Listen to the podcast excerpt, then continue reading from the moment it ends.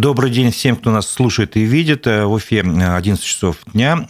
Сегодня среда, 15 ноября. В эфире программа «Аспекты мнения». У микрофона Разиф Абдулин, мой собеседник, экономист Рустем Шахметов. Добрый день. Добрый день. Напомню, что наша программа трансляция идет в, на канале «Аспекты Башкортостана» в Ютубе. Прошу вас здесь оставлять свои вопросы, замечания. Не забывайте ставить лайки. Это поддержит работу нашей редакции. Вот вас уже приветствует величайший экономист современности по определению Потылицына. Надеюсь, это вам добавит настроение. Итак, мы встречались с вами последний раз в середине октября, прошел месяц. Угу. Вот, э, какие события в экономической жизни, может быть, политической жизни Э, республики России вы считаете важные, на которые, на которые стоит обратить внимание? Ну, в экономике это прежде всего, я считаю, что стабилизация курса рубля – это важный момент, позволяющий как бы людям, вернее, как не людям, а бизнесу э, планировать свои расходы, потому что э, как бы уже хотелось бы, чтобы это было стабильно. Такие скачки валюты в сторону понижения, повышения, это крайне э, опасно для бизнеса, потому что зачастую это разрушает бизнес. Ну, то есть сейчас можно прогнозировать, что где-то до марта мы можем спокойно жить в этом плане? Я надеюсь, да. Второе, это высокая инфляция, она подскочила. Э, повышение э, процентной ставки снизило импорт, и в результате этого как бы потребность в валюте уменьшилось, в результате этого произошло снижение а, уже непосредственно доллара по отношению к рублю, да, но с другой стороны, это вопрос стал о том, что а как кредитоваться. Во многом это остудило рынок, это касается недвижимости. Если я не ошибаюсь, в среднем где-то на ипотечные кредиты выданы где-то на 3, вот за последний октябрь где-то на 30% меньше, чем предыдущий. Это связано с тем, что люди физически не могут эти проценты оплачивать. В результате также надо учитывать, что многие кредиты, которые людям выдавались, они были привязаны к процентной ставке. Это увеличило стоимость обслуживания кредитов. И, кстати, если мы посмотрим, там очень большое количество людей э, уже просто не платят. То есть там э, уже если не ошибаюсь, порядка 20 миллионов, что ли. Я точно не помню цифру, не буду говорить. Uh-huh. Это, то есть, э, вот эти неплатежи, они ложатся на прежде всего добросовестных э, должников, потому что банк, он не может эти убытки на себя брать в полном объеме, потому что они не являются благотворительной организацией, они коммерческая.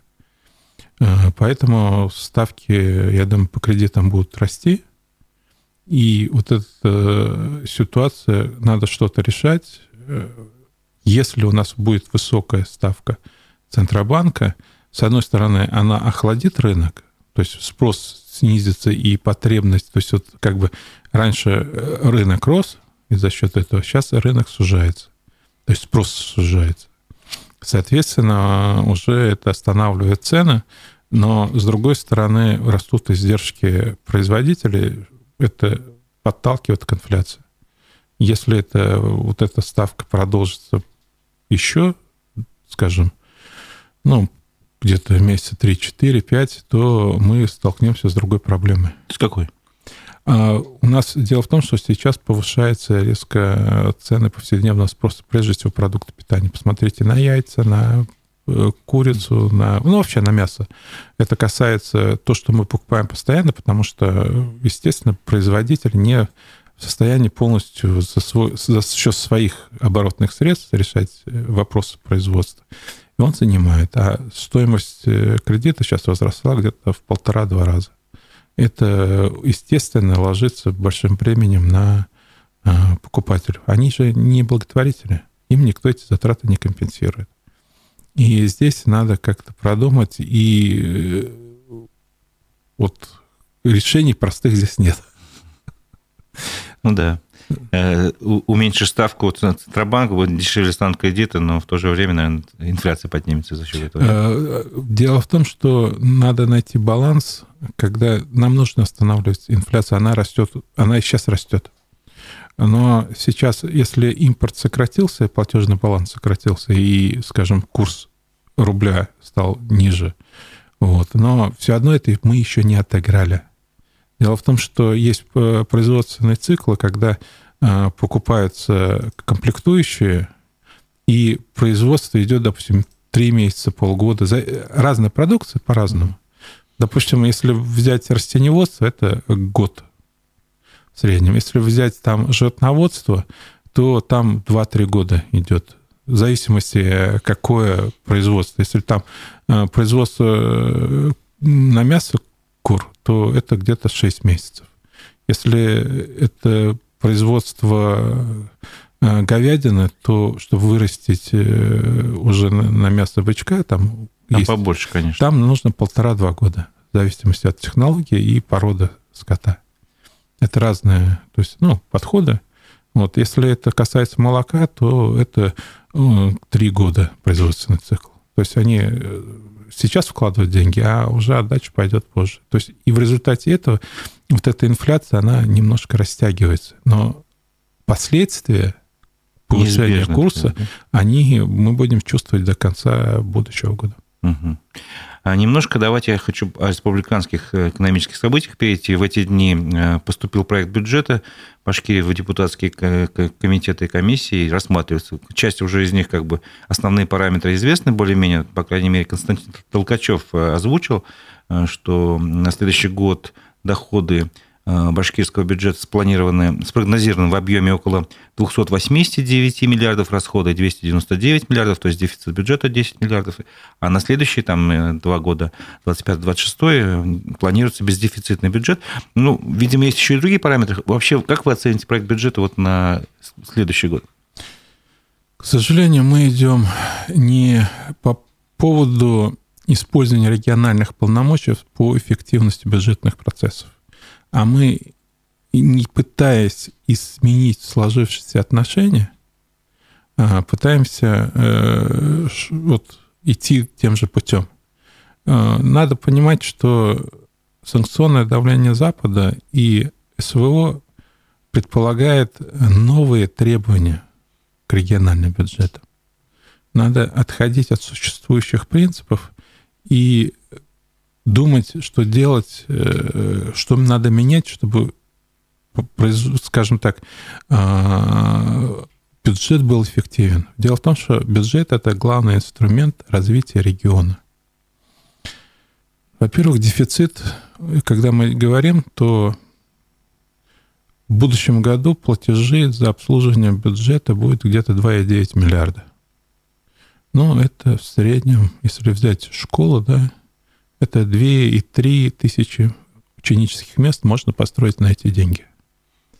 Это э, вот это обслуживание. Я просто хотел бы сказать, что еще в 2020 году у нас затраты на обслуживание долга составляли 200 миллионов. То есть выросли в разы, получается? То есть вырастут в разы, потому что это, ну, скажем так, я уже говорю, 24 год, угу. как бы, да.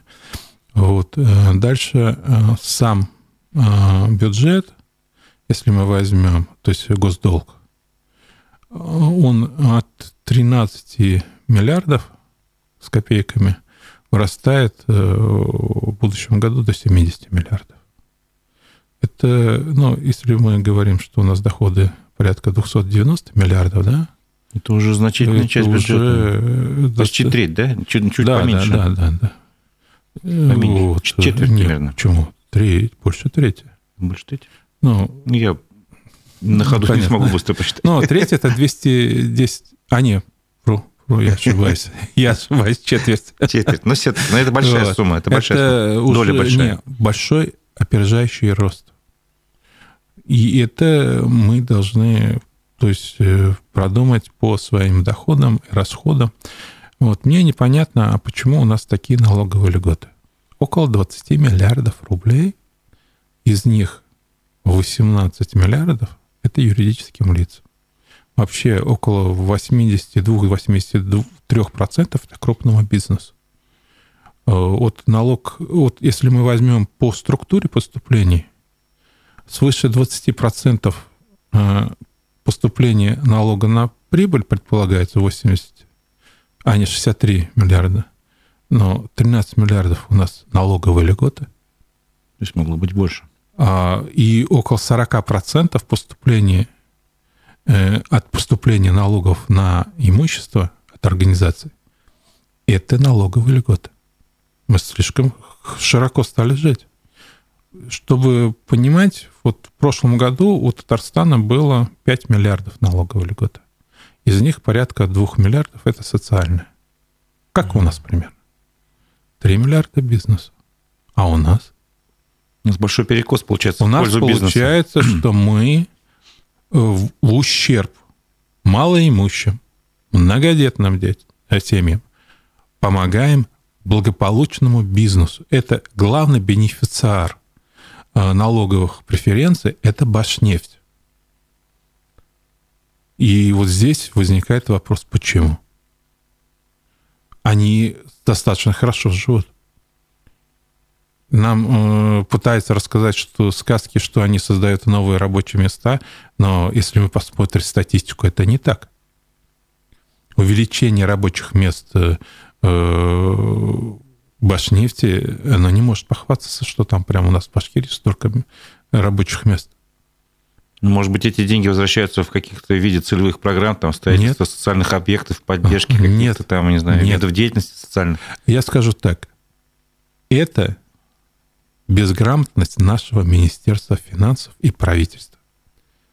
Мы должны предоставлять налоговые льготы только в том случае, если приносят дополнительные доходы.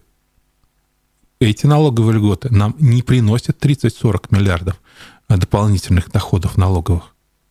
Ну, а раз вы имеете нет... в виду, что, ну, я прошу прощения, что перебиваю, э, ну, как бы, я правильно понимаю или нет, э, нужно давать льготы тем э, предприятиям, бизнесу, который будет расти и приносить в дальнейшем доход в бюджет. Можно на давать, стадии роста. Я видимо. скажу так, надо давать налоговые льготы тем организациям, что льготы, которые туда, то есть предоставлены рубль, налоговый, рубль, условно должен говоря. быть принести не менее 2-3 рублей при то есть э, дополнительных доходов в бюджет.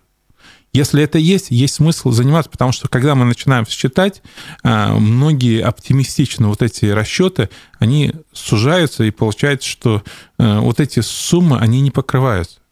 Мы только сократив на 50% налоговые льготы, можем спокойно убрать дефицит бюджета 10 миллиардов. Второе, если мы посмотрим, у нас очень большие сокращения на, Минз... это на здравоохранение. А, но, извините, э, еще больше, если взять в процентном соотношении, это затраты на охрану материнства и детства. Это то, что должно развивать нашу демографию. И 70% где-то сокращение на физкультуру и спорт. И вот это все, это здоровье нации. То есть мы экономим на здоровье нации, помогая хорошо обеспеченным бизнес-структурам. Почему? Ну, вот это очень, очень важный вопрос. Почему?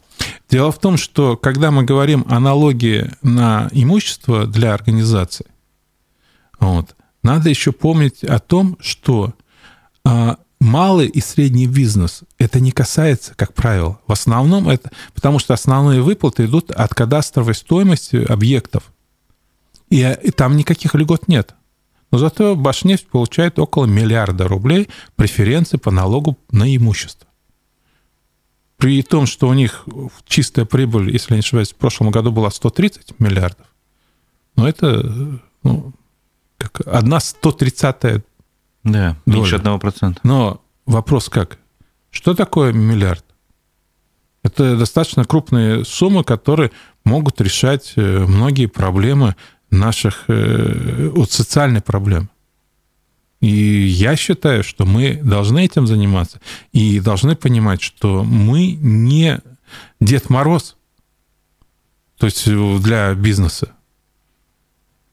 Наша республика должна создавать условия, но создавать условия такие, как, допустим, в Татарстане. Татарстан, у них 5 миллиардов, но они э, доход в два раза, собственные доходы бюджета в два раза больше, чем у нас. А как они этого достигают? Они сумели создать соответствующие условия. У них две особые экономические зоны. У них не меньше территории опережающего развития. Ну, у нас же тоже есть сети, и то, как зона экономического развития и все прочее, то, то, ТОЗа или как ТОРы Формальность, и это не означает эффективность. На бумажке они есть, если хотите. На бумажках есть э, э, под э, какие-то, скажем так, рейтинги подгоняем, а реально где доходы? какой ну, эффект цифры экономический... Доходов, цифры доходов, они гораздо яснее все показывают. Да? Экономического эффекта большого нет.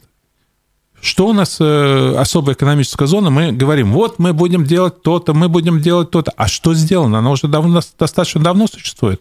Да, шьем спецодежду. Люди там получают, в прошлом году получили среднюю зарплату 23 тысячи рублей. Более чем в два раза ниже, чем э, по республике. Это достижение? Зато они сэкономили очень много средств, и там рентабельность, по-моему, у, у собственников свыше 100%. Кто выиграл? Ну, бизнес выиграл. Бизнес выиграл, да. Он законно ушел от налогов. А нам это выгодно? Республике это выгодно?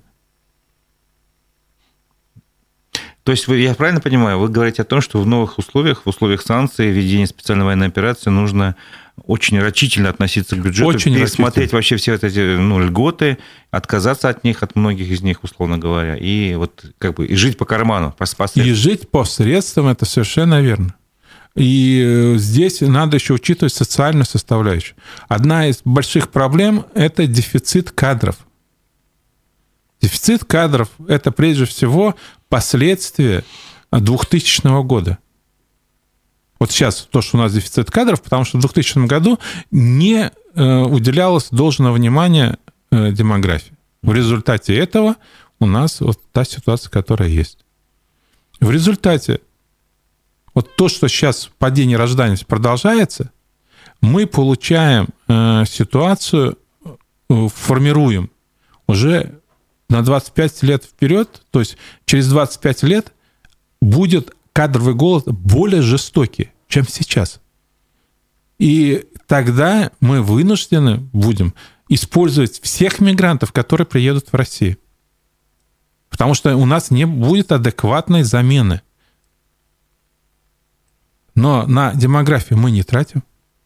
У нас сокращение на охрану материнства и детства 3 э, миллиарда.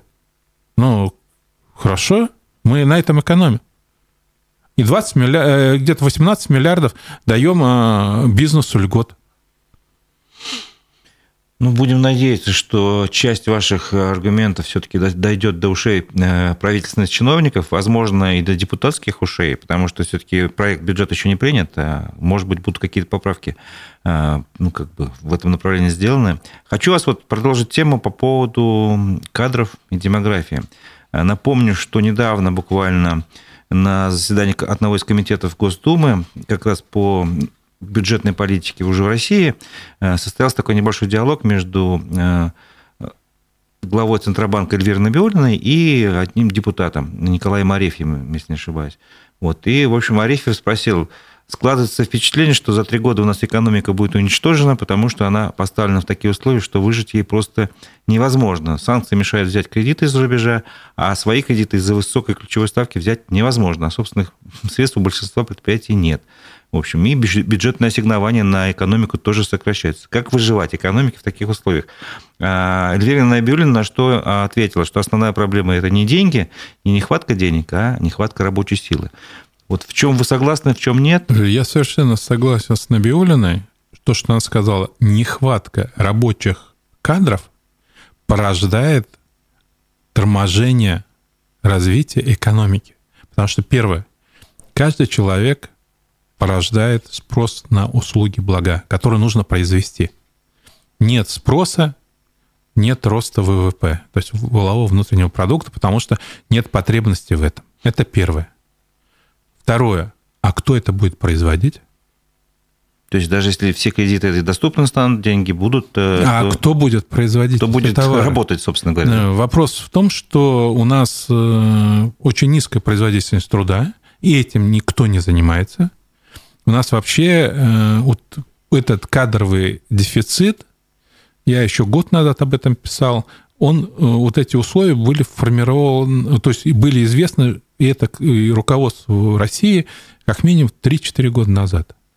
И можно было сделать адекватные решения, прежде всего, по ресурсосбережению трудовых э, кадров. То есть, ну, Собственно, создать ресурсов. условия, чтобы были... Вот как, как, к чему это относится? Э, Но Повышение зарплаты? Не только. Повышение зарплаты, она должна быть адекватна производительности труда.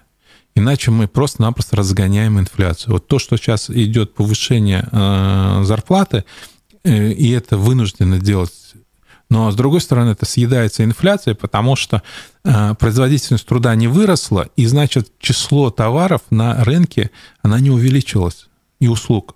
А в результате этого э, день, деньги, то есть количество денег, а количество денег, оно увеличилось. Идет инфляция. Вот. Для того, чтобы увеличивать э, производительность, надо прежде всего посмотреть э, наши технологии и прежде всего отрасли. Знаете, как бы мы ни хотели, но паровоз никогда не будет лететь со скоростью 500 км в час. Правильно? Мы можем его усовершенствовать, делать. Вот. Сейчас, допустим, э, мы должны пересмотреть отраслевую систему народного хозяйства, экономики нашей. Есть э, те экономики, э, это отрасли, которые производительство априори низкое, но они могут иметь стратегическое значение. Это, допустим, сельское хозяйство. Но нам нужно столько сельского хозяйства, чтобы стратегически мы не зависели от других. Но, а дальше лучше трудовые ресурсы перенаправить на наиболее производительные отрасли народного хозяйства. Тогда это будет эффективно.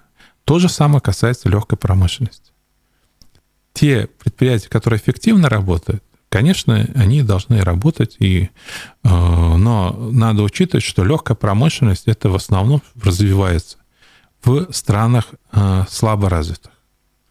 Это Бангладеш, это, ну, можно их причислять ну, много. Вьетнам, наверное, Таиланд, э, может быть, да? Да, да, да, да. да Таиланд даже уже как уже бы отходит. Нет, наверное, не входит. Не, он входит, но потихоньку отходит от этого мы хотим идти их путем, ну хорошо, но тогда у нас будут плодиться работающие нищие.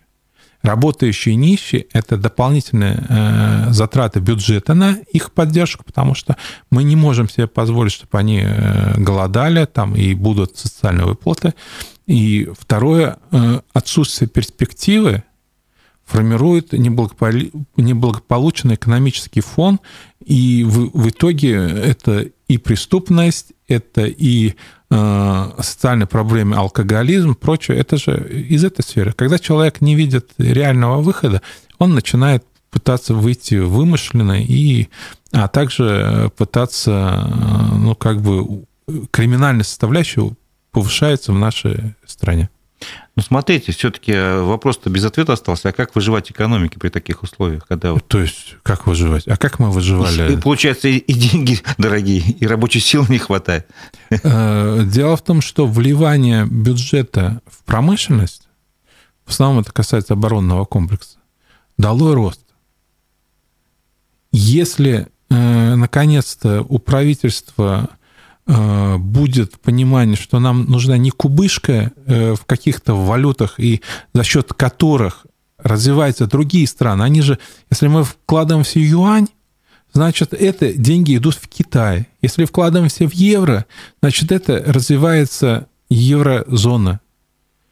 Поэтому, как бы мы ни хотели, нам нужны определенные э, запасы, это как бы подушка.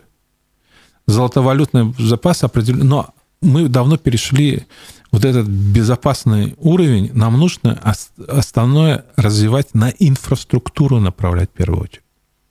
У нас инфраструктура не полностью развита, и мы должны первое обратить внимание на образование. Вот сейчас у нас э, учителя получают э, по разным регионам от 20 до 20% ниже зарплаты, чем в среднем по региону. И в итоге их нет. Средний возраст там 45 лет. В Башкирии 55 лет. И если мы эту проблему не будем решать, а кто будет детей наших учить? Вот просто физически надо решать эту проблему. И это задача бюджета.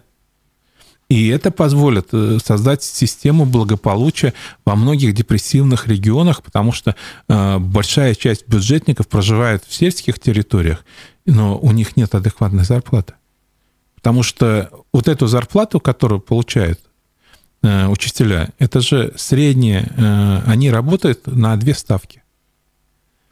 Если они не работают, у них зарплата как у уборщицы. Ну, там есть еще и эм, другие факторы, которые заставляют учителей подумывать о том, чтобы бросить профессию. Например, всякие, я уже не говорю про отчеты, и привлечение к труду, который вообще не должен быть им свойственен. Например, я знаю, что э, сейчас вот идет э, эксперимент по дистанционному электронному голосованию, так учителя заставляют, давайте принимать участие, привлекайте родителей. Ну, это же вообще не их обязанность. Я вообще считаю, ну, то есть это один что пример. учителя роль учителя резко изменилась. И изменились, инфор... то есть информационные технологии трансформировали наше общество значительно. А система обучения, она сильно не трансформировалась. И в результате этого наши учителя не являются, э, вот, как сказать, э, возможностью интеграции наших детей в это информационное э, пространство.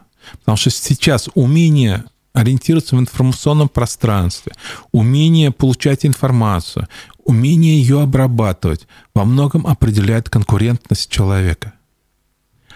А это учителя сами не, в большинстве случаев не знают.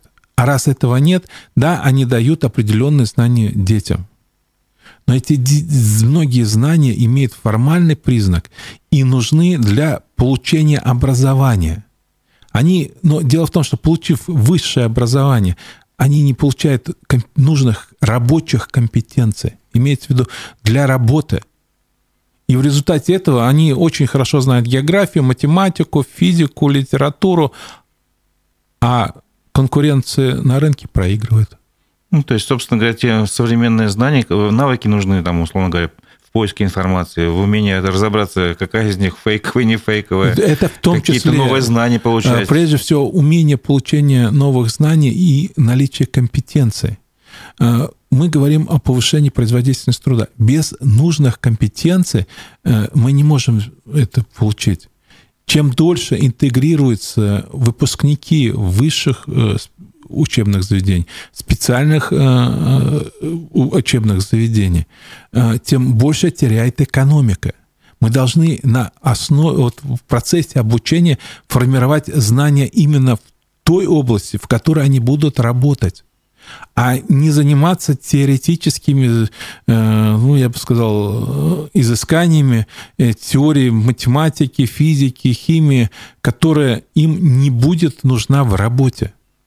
Нам нужно э, прежде всего вот посмотреть успешные страны, мы во многом стали отставать от них из-за того, что мы игнорируем эти вещи. Да, хорошо, что ребенок знает там Лермонтова, Толстого, Пушкина, но еще более важно, чтобы он знал будущую свою специальность, и чтобы он быстро мог интегрироваться и приносить доход и себе, и э, работодателю, и государству. В результате этого тогда мы сумеем создать высокоэффективное государство.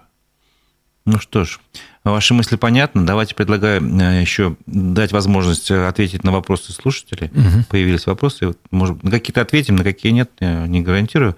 Льготная ипотека обернулась злом для населения, считает э, пользователь под именем Денис. Первичные квартиры стали значительно дороже вторичных. После приобретения квартиры и ее сдачи она становится дешевле процентов на 30. В чем смысл? Но смысл э, был сначала как благими намерениями вымощена дорога в ад. Э, дело в том, что у нас очень много льготных программ, которые нивелируют многие э, решения, то есть что, допустим, у нас повысилась ставка, да, но льготная ставка, она сейчас повышается, но она значительно, вот есть разрыв. И это поражает, во-первых, и коррупцию, потому что очень часто, когда бывает спорная ситуация, сидит человек, и он может просто сказать, ну, да, и я тогда решу положить. Это первое. Второе, э, вот это льготное, вот это кредитование, там прочее, это, по-моему, 20-30% рынка сейчас достигает. Если мы это э, посчитаем, то есть вот эти затраты, получается, одни привилегированные лучше, другие непривилегированные хуже. Я считаю, должны быть ипотечные кредитования, единое для всех, но оно должно быть, э, вот процентная ставка невысокая. Это достигается за счет грамотной э, монетарной политики. Ну, при такой ключевой ставке Центробанка, там сейчас, по-моему, 15%, если не ошибаюсь. 15. Ипотека да. же не и, может быть низкой по определению. Нет? Я согласен с этим. Но, с другой стороны, э, нам, вот я говорю, эффективная монетарная политика, потому что те меры, которые сейчас принимаются, во многом, может, даже драконовские, они должны были приниматься еще в феврале. Вот это предвидение было, потому что повышение импорта и снижение э, непосредственно поступления валюты, было всем понятно, что это сыграет на повышение курса доллара. И тогда надо было, ну тогда это было бы 7, 8, 9 процентов. И тогда это как бы уже как бы вот эти превентивные меры позволили бы не разгонять эту инфляцию. А мы уже сделали тогда, когда уже поздно, и вот эту шоковую терапию начали применять, э, ну, вот, к сожалению, когда началась вот эта фаза э, турбулентности инфляции. Угу. Вопрос, не знаю, сможете ответить или нет. Э, тендеры на работы по Октябрьской революции объявлены аж, ну, про УФУ имеет mm-hmm. речь, аж до 2026 года. А, то есть ее же не, не планируется приводить в порядок к юбилею Уфы. И вообще, что с юбилеем, как-то затихли разговоры об этом? Ну, во-первых, э, я не сторонник того, чтобы вот праздновать эти юбилеи, потому что очень часто к юбилеям все приурачивается, а должна быть повседневная, постоянная работа по решению проблем. Ну, надо это первое. Второе, надо учитывать, что возможности бюджетные резко снизились. Об этом было известно еще год назад, потому что об этом говорили многие. Вот, и, кстати, насколько я знаю, то, что я общался с федералами, э, они об этом говорили нашим властям, чтобы они особенно не рассчитывали на многие федеральные проекты, так как будет сокращение. Но у нас э, шли по тому принципу, вот мы сейчас договорились, и все это будет. Ничего не бывает неизменно. Вот, допустим, Татарстан он сумел вовремя сориентироваться. У них, кстати, профицит в этом году 30 э, миллиардов рублей за 10 месяцев. Это э, сопоставимо с доходами Уфы. Это, вернее, сюда входят э, собственные доходы, там не, менее, не более 12 миллиардов вот за 10 месяцев. Остальное это то, что за счет республиканского бюджета мы даем. Вот. Это э, эффективность государственного управления. Надо было вовремя остановиться и многие проекты притормозить. По Октябрьской революции сам по себе проект, он не улучшает систему городского, как сказать, пространства, потому что, во-первых, сужается проезжая часть. Это очень э, такая негативная вещь, потому что сейчас те пробки, которые вот 5 баллов, она уже стала повседневность. И одни те же точки, это прежде всего касается въезд в центр, это вот как раз э, и Октябрьская революция, это Закива Леди, это, ну, можно перечислять до бесконечности, то есть это и проспект. Вот. И этот вопрос у нас не решается. То есть э, само по себе э, то, что вот эти тендеры будут выиграны, они как бы произведут произведутся работы, но дело в том, что во многом мне напоминает ситуацию с Комсомольской, когда там сколько, по-моему, 4 или 5 лет. Да, достаточно долго. Очень Тогда, когда должны были сделать за год-два. Стали вспоминать, что они коммуникации забыли перенести, там еще что-то. Здесь примерно та же ситуация. Я считаю, надо было с самого начала определиться, что нужно сделать, и рационально произвести эти работы. У нас э, просто замахнулись на очень э, как бы высокую задачу, но обеспечением финансовым и другим э, они не продумали, и в результате вот получилось то, что получилось. У нас очень большая проблема, что когда у нас возникает проблема, мы решим, пытаемся решить это за счет бюджета а не пытаемся продумать механизмы, как решить, используя бизнес, используя другие источники финансирования.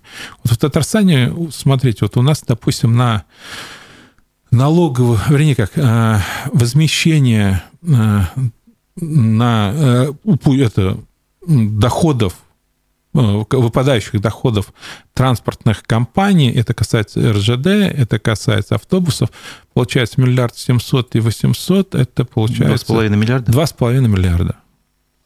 А, и сюда не входит еще платежи, то, что предполагается расходы городского бюджета, порядка 300 миллионов на э, электротранспорт.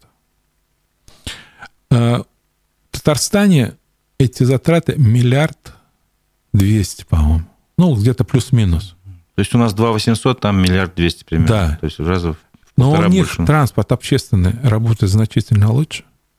У них больше трамваев, больше э, э, трамвай, это троллейбусов, и сама по себе, то есть количество автобусов там, э, хотя меньше, но качество работы э, общественного транспорта там значительно выше. И это говорит о том, что как у нас эффективно работает бюджет. Или взять э, расходы Казани. Они на 1,3 э, раза меньше, чем расходы Уфы. Но качество городской среды там значительно выше. Они могут привлекать, они как грамотно привлекают э, инвестиции бизнеса, которые позволяют решать городские проблемы. Они комплексно подходят к решению задач, который позволяет им экономить бюджетные средства. У нас этим не готовы заниматься. Особенно это касается то, что транспортная проблема, взять, э, допустим, Башкир авто, это, Баш автотранс, Баш вот, э, ну, извините, это ну, мы купили на уже, я не знаю, наверное, скоро 10 миллиардов затратили на автобусы. И что? Результаты это не улучшились, а ухудшились. Может быть, нужно было интегрировать частных э, э, перевозчиков, не воевать с Искалином и прочим. Они не белые пушистые, но сотрудничать по э, выгодным условиям они всегда готовы. Надо создавать эти условия. Не воевать, а создавать. Я понимаю, у государства много механизмов, инструментов уничтожения бизнеса. Что мы в результате получаем? Это примерно точно так же, как Хусундинов э, отставил свою гостиницу, но снесли мы ее. Что решили? Потерялся бизнес, потерялся и сама локация, вот привлекательность этой локации. Кто выиграл? Бюджет? Нет. Эм, Уфа? Нет. Инвестклимат? Нет. Это вот э, основы э, вот, безграмотных решений. Ясно.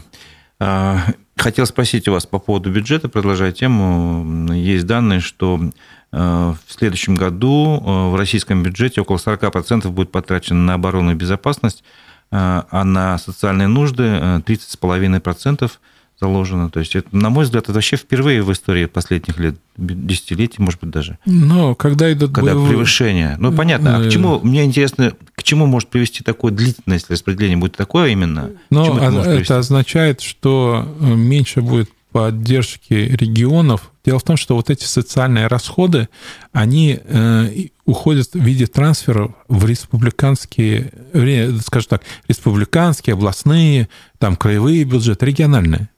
То есть вот эти э, трансферы, они будут сокращаться межбюджетные.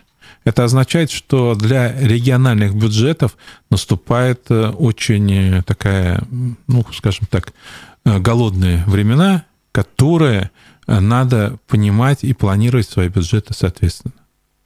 И в меньшей степени, вот понимаете, вот в чем проблема еще? Вот когда Назаров заявил, что во время СВО будут откажутся от выполнении социальных обязательств э, застройщиков. Это означает, что школы, э, прочие э, объекты социальной инфраструктуры будут строиться за счет бюджета, а денег нет. И в результате просто-напросто то, что можно было решить за счет застройщиков, как это делается в Москве, Московской области, Санкт-Петербурге, Нижнем Новгороде, в Перми, решаться не будет. У нас формируется, вот, допустим, э, если я не ошибаюсь, прокуратура подала иск об обязательстве строительства новых школ, 10 школ в Уфе, их не хватает. Но как это будет выполняться, если нет денег в бюджете? Ну, прокуратура, по-моему, еще и а, представление выставила по поводу транспорта, чтобы общественный транспорт ходил нормально. Вот как вообще, а, мне немножко со стороны это смешно выглядит. Э, прокуратура вмешивается, ну, может быть, и правильно делает, защищая права граждан, э, в транспорт, там, в строительство школ, а на деле же это... это к какому результату это может привести в итоге? Это очень то, что они вмешиваются, это правильно, потому что по закону они обязаны обеспечивать. Дело в том, что обеспечение работы общественного транспорта – это не частные извозчики. Они работают по контракту, по выигранным тендерам э, с муниципальными или же республиканскими э, ведомствами. То есть это Минтранс, это, допустим, город Уфа, в зависимости какой маршрут, межмуниципальный или же это внутримуниципальный. Поэтому правила игры определяются э, прежде всего органами власти. И здесь совершенно правильное решение, но то, что происходит ухудшение, это говорит о том, что должных эффективных решений нету. И, к сожалению, это продолжается и ухудшается ситуация. Вот недавно буквально тоже э, громкое дело, вы наверняка в курсе, э, задержали гендиректора Башкиравтодора Ильдара Иланова и еще двоих э, человек, подрядчиков, насколько я понял. И там, по-моему, сумма ущерба предъявляется 91 миллион долларов, ой, рублей, прошу прощения. Вот. О чем это говорит? Вот эта сфера, это настолько криминогенная, что ли, строительство дорожек? Ну, строительство во всем мире криминогенно. Почему очень часто мафия в этом участвует? Это первое. То есть легко украсть деньги, потому что не э, проверишь, сколько насыпано щебня, э, условно Нет, говоря. Проверить можно, но и... Ну, не каждый километр можно но проверять. когда у нас э, Карайдель, та, чтобы там щели что человек может там помещаться по пояс, да, это говорит о том, что там очень явно сэкономили на э, щебне, на песке, там и других инертных материалов, их много. Вот, э, это первое. Второе, но, в принципе, сам по себе, я вот с Юлановым сталкивался по работе его зам главы администрации Уфы, ну, достаточно вдумчивый, э, грамотный, по некоторым, то есть по многим вещам, то есть мы находили определенное э, обсуждение, вот, и я обратил внимание, он достаточно осторожный. Вот. Но раз, если это вот то, что опять-таки суд еще не решил, да. Понятно, мы вот, еще не можем утверждать, не что можем, там но совершенно хищения никаких. Раз э, просто так тоже не приходит, да. Вот если действительно там э, выявили 90 миллионов, то если это так, то это говорит о том, что работа в таких органах развращает людей, приводит их э, к преступлениям. Но давайте посмотрим. Э, завтра будет заседание Верховного судья Кучербаев-Беляев. Это члены правительства, которые до сих пор не уволены. Вот, они нанесли ущерб э, тоже порядка 90 миллионов, как говорится. Да? Но проблема в том, что а как мы возмещаем? На самом деле, а как эти деньги э, возвращаются вот, обратно в бюджет? Согласно вот отчета, э, за первое полугодие порядка 180 миллионов поступило исполнительных производств за счет бюджета и бюджетных организаций. И плюс еще было порядка 30 с копейками. То есть, ну, в среднем следует ожидать, что в этом году на бюджет ложится где-то 350 миллионов рублей Э, возмещения, не менее, э, возмещения вот этих э, ущерба, которые происходят за счет бюджетных средств. Но, а сколько возместилось? Согласно вот отчета вот федерального казначейства, там где-то порядка 59, что ли, тысяч рублей. Возникает вопрос, а, допустим, Кучербаева Э, и Беляева признает виновным окончательно, да, завтра это будет известно. А эти суммы будут возмещаться? А то, что вот сейчас, если докажется, что Юланов нанес ущерб на 91 миллион, да, эти суммы как будут возмещаться? Или же у нас, вот, я не знаю, как с спиртом, да, но там было объявлено, что выведено из э, госкомпании 400 э, миллионов рублей. Приличные деньги. Э, и это получается, что вот эти все структуры отдаются на откуп неким лицам, которые на этом неплохо зарабатывают, и бюджет от этого теряет. Это очень печальная ситуация. Это говорит о коррумпированности аппарата власти. Угу. Вот я смотрю наш чат в Ютубе, много вопросов, не знаю, на все, наверное, мы не успеем ответить. Ну, например, вот вопрос э, от Дениса тоже. Сейчас, э, секундочку, я его потерял. Про, про тепловые тарифы э, разговор. Сегодня Дилара Гундорова выложила видео, разъясняющее принципы тарифного образования на тепло. Почему потери тепловиков перекладываются через тариф на население? Почему это не контролируется? Во-первых, это так или нет, ваше мнение? Так. Совершенно да. правильно Тогда говорится. Вопрос... Дело это сидит в тарифе, угу. но как это сделали, допустим, в Татарстане?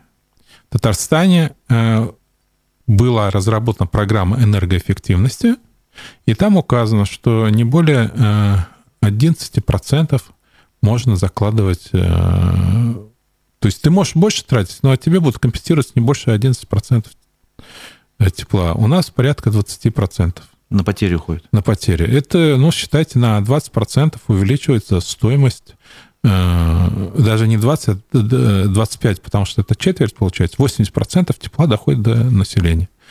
Вот считайте, эти деньги можно было бы где-то процентов на 10 экономить только за счет принятия энергоэффективной программы энергоэффективности, именно производства. Э, кстати, надо еще учитывать, что при производстве э, теплоэнергии у нас больше тратится килограмм условного топлива, чем, допустим, э, в наших, у наших соседей.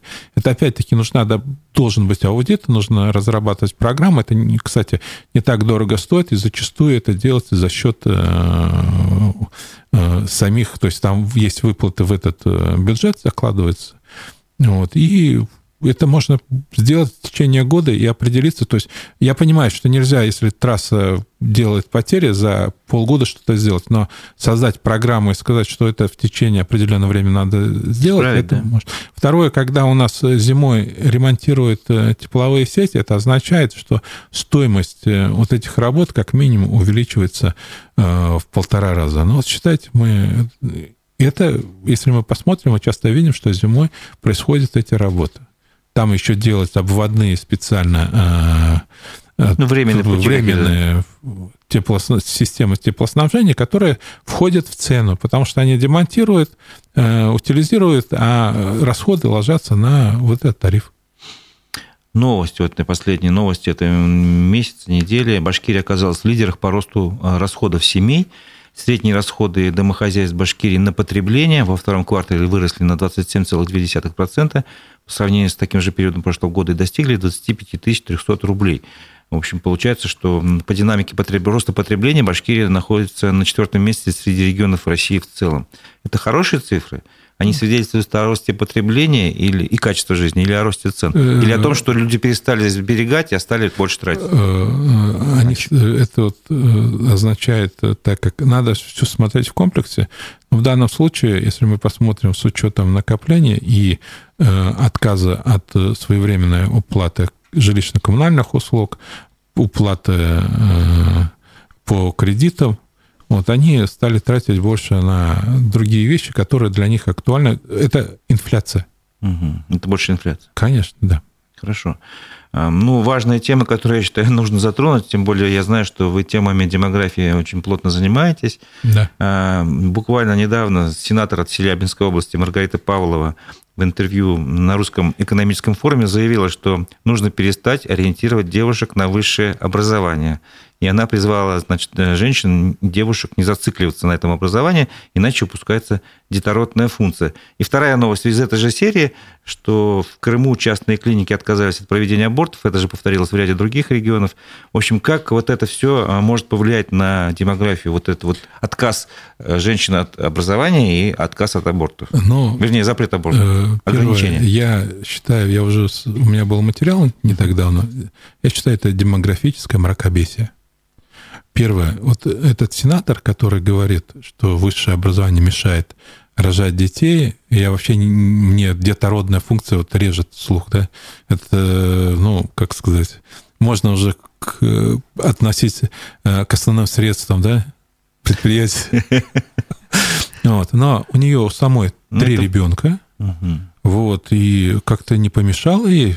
А она получила высшее образование, и что-то ей не помешало это иметь детей. Это совершенно другая ситуация.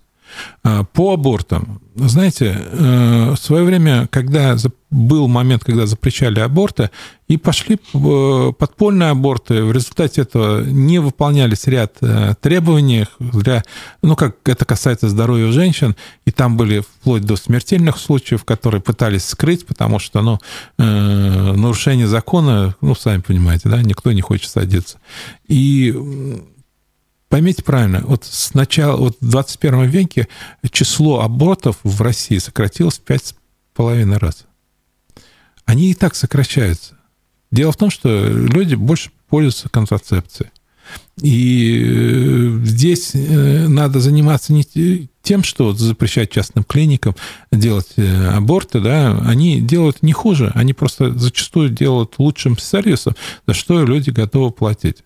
Но Дело в том, что сами запрещения не решают проблем. Надо создавать условия, которые, при которых женщины бы сами хотели рожать детей. У нас совершенно не занимается демография.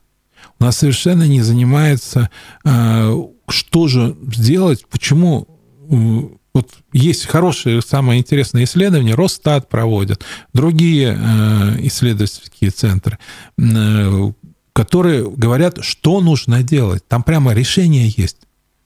Но этим не занимаются. В результате этого у нас падает, падает рождаемость. И она и будет падать, э, если мы не будем принимать соответствующие меры. Мы, э, если, допустим, вот у нас взять 2014 год, да, максимальный уровень рождаемости, мы приближались 1,9, а сейчас 1,4. И сейчас, кстати, Башкирия по суммарному коэффициенту рождаемости ниже общероссийского показателя. И сейчас, если мы занимались на вот удельно, то есть рожденных детей на а, тысячу населения, раньше мы были на первом месте, сейчас мы отодвинулись. На первом месте Пермский край, а, Татарстан. Но это говорит о том, что надо пересматривать свои позиции и заниматься проблемами. Но для этого надо где-то порядка 15-17 миллиардов рублей э, вкладываться. Это надо, первое, я считаю, выплаты на а, третьего последующего ребенка многодетных, выплата школьных пособий ежегодных для подготовки к школам. Это, кстати, хорошая, позитивная вещь, потому что действительно до 30-40 тысяч иногда доходят э, расходы на подготовку ребенка в школу. Это и одежда, это и э, портфель, это учебники, ну и так далее. Это потому что не все учебники, которые, ну, вернее, как учебные пособия, я так сказал, а, предоставляются бесплатно.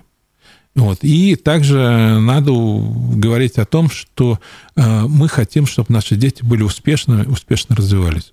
У людей не хватает средств на оплату кружков, оплату спортивных секций. Я считаю, у нас есть э, соответствующая программа э, выплаты компенсации, но надо где-то, чтобы там тоже где-то на уровне 5 тысяч многодетным семьям и также малоимущим семьям выделялись эти суммы на эти цели. То есть специальные карточки с этой, то есть как бы Э, суммы. Это первое будет развиваться социальная сфера, то есть вот э, дополнительное образование, которое нам крайне нужно.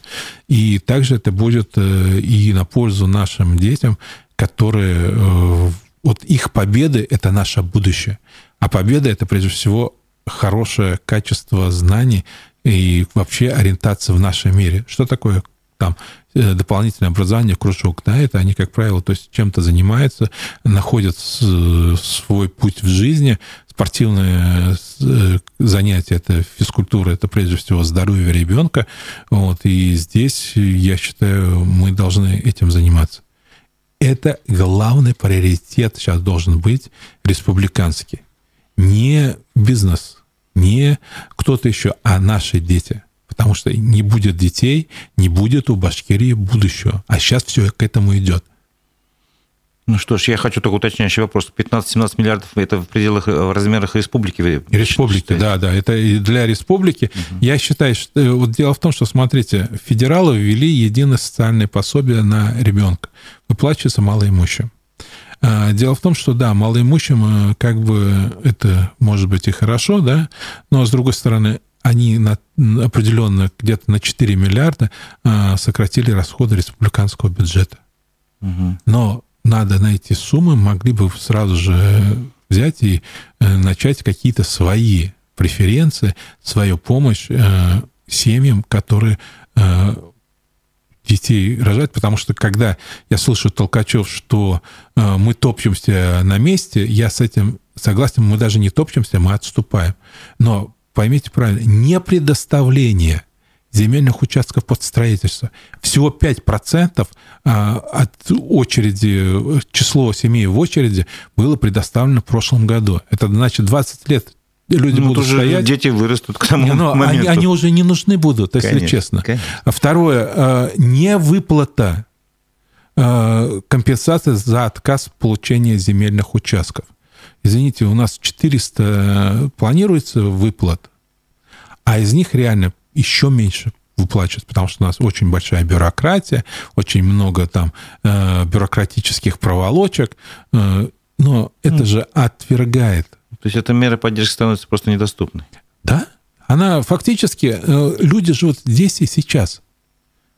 Они, они не живут завтрашним днем, прямо вот, э, они надеются на завтрашний, но они видят, как им жить сейчас. Я считаю, что надо вообще поставить вопрос о том, что если э, э семью поставили в очередь и ну, это как нуждающийся в улучшении жилья, и это э, семье не предоставляется жилье из-за того, что государство – республика не может выполнить свои социальные обязательства, я считаю, надо компенсировать э, найм жилья. Хорошая, То есть, э, хорошая я идея. считаю, порядка 15 тысяч. У нас, если учесть, что где-то порядка вот, многодетных семей и детей это где-то порядка двух с половиной трех тысяч, но это для бюджета это небольшие деньги. Это можно решить. Это нужно решать, потому что если мы это не будем решать, у нас не будет э, инструментов по повышению мотивации людей, потому что если люди видят, что им не помогают в их счастье, и они это счастье сами обеспечить не могут, это прежде всего рождение ребенка, потому что э, раньше считал, что Бог дал, и это счастье. Да? Я согласен это. Но с другой стороны, мы же не занимаемся э, помощью им. И они знают, что, что главное, ребенок должен получить образование, ребенок должен получить достойное э, физическое развитие, а на это у них денег нет. И поэтому они говорят, нет, у нас есть уже один-два ребенка, вот давайте мы на них сосредоточимся и сделаем достойных граждан России. Ну что ж, ваши мысли понятны. Я надеюсь, тоже когда-нибудь эти аргументы будут услышаны. И напомню, что э, у нас в гостях был собеседник, экономист, доктор, экономист, прошу прощения, Рустам Шахметов, а у микрофона Разиф Абдулин. Наша программа подходит к концу. Вслед за нами э, не переключайтесь, будет программа Digital Среда. Ее ведущий Владимир Барабаш и Константин Акаемов поговорят о новостях э, в цифровой среде и в маркетинге. Спасибо, всего доброго, до новых встреч в эфире. Спасибо за внимание. До свидания.